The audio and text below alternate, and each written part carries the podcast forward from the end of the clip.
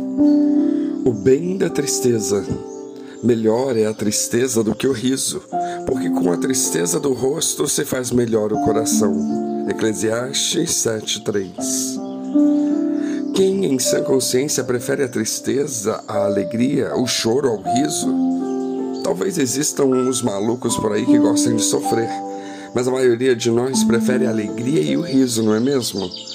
Porém, podemos dizer e entender de forma figurada que a alegria é leve, enquanto a tristeza é pesada, assim como o riso e o choro, respectivamente.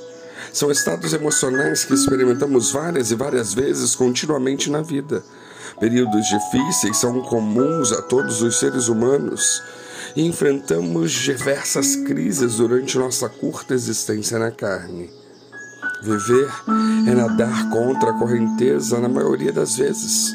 Nada é fácil e pouca coisa nos vem de graça. Na maior parte do tempo, nós estamos empenhados em alguma tarefa cotidiana, segundo as oportunidades e escolhas de cada um, e passamos um terço de nossas vidas dormindo. Descontrair, então, é preciso.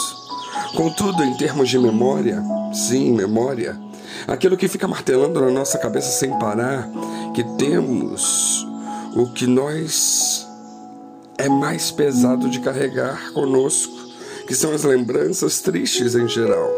As alegrias da vida são fardos mais leves e por isso, com facilidade, esvanecem. No entanto, alegria e tristeza não se contrapõem, não parecem ser mais irmãs, porque ambas talham o destino de cada ser humano em essência. Não se vive sem essas duas emoções ou sentimentos. Apesar da tristeza geralmente eclipsar a alegria, nada impede a presença de ambas em nós ao mesmo tempo, de vez em quando.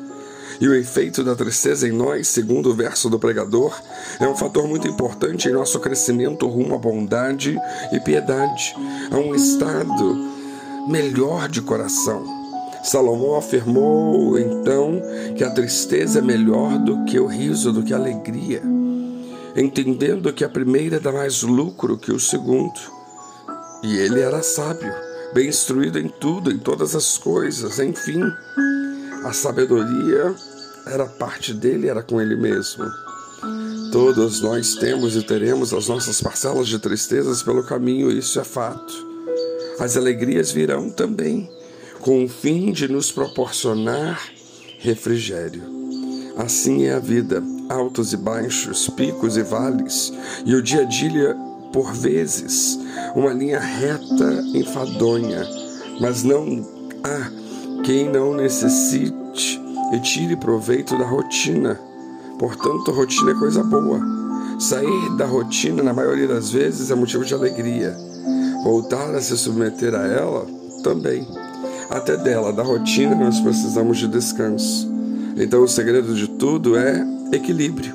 Um pouco de cada coisa a nos moldar. E amanhã será outro dia no qual espera-se que cresçamos um pouco mais e acabemos superiores ao eu de ontem. A situação descrita pelo rei Salomão não é a própria só do crente em Jesus, do cristão, mas de todos os seres humanos. Todos experimentam a tristeza, a alegria e a rotina. Claro que há vantagem de se estar do lado de Deus Pai em intimidade, visto que o contato com o conteúdo da palavra de Deus não só nos faz pessoas melhores, como nos auxilia na tristeza e no cotidiano, além de nos trazer grata alegria, luz para os nossos caminhos. É a palavra de Deus, consolação e paz. Portanto, devemos agradecer a Deus por todos os momentos da nossa vida. Nada deve ser deixado de lado nós somos, por natureza, pecadores e nós nos acomodamos com muita facilidade. Muita alegria nos deixa desleixados e negligentes. Muita tristeza nos deixa doentes da cabeça. O cotidiano nos distrai em sua rotina e isso nos faz bem. Logo, o bom é que saibamos utilizar bem esses dois estados emocionais e situações a nosso favor, sem reclamar demais sem melindre e de pé diante de Deus em Jesus. Não venta o tempo todo. O vento infla as velas e faz o barco navegar sem muito esforço nosso, ainda que haja trabalho na embarcação para mantê-la limpa, organizada e no rumo certo. Mas se não houver vento, tratemos de remar, esforço, fé e determinação. Tudo coopera para o bem daqueles que amam a Deus, que são chamados segundo o seu propósito, e nós precisamos lembrar disso. Há propósitos em nossas vidas. Talvez o céu seja bem diferente, mas por aqui nós não podemos e nem devemos negligenciar o poder e a eficácia da tristeza em nós, já que vamos sofrê-la de qualquer jeito, várias vezes até o fim, pois é inevitável. Precisamos perceber isso, perceber como é boa coisa e como frutifica coisas boas em nossos corações. Só não nos é lícito deixar o resto de lado por causa das tristezas. Então, se há vento, inflemos nossas velas e aproveitemos. Não há vento, peguemos os remos e nos esforcemos, mas nunca desistamos de navegar. Lembremos-nos sempre daquele que está conosco no barco.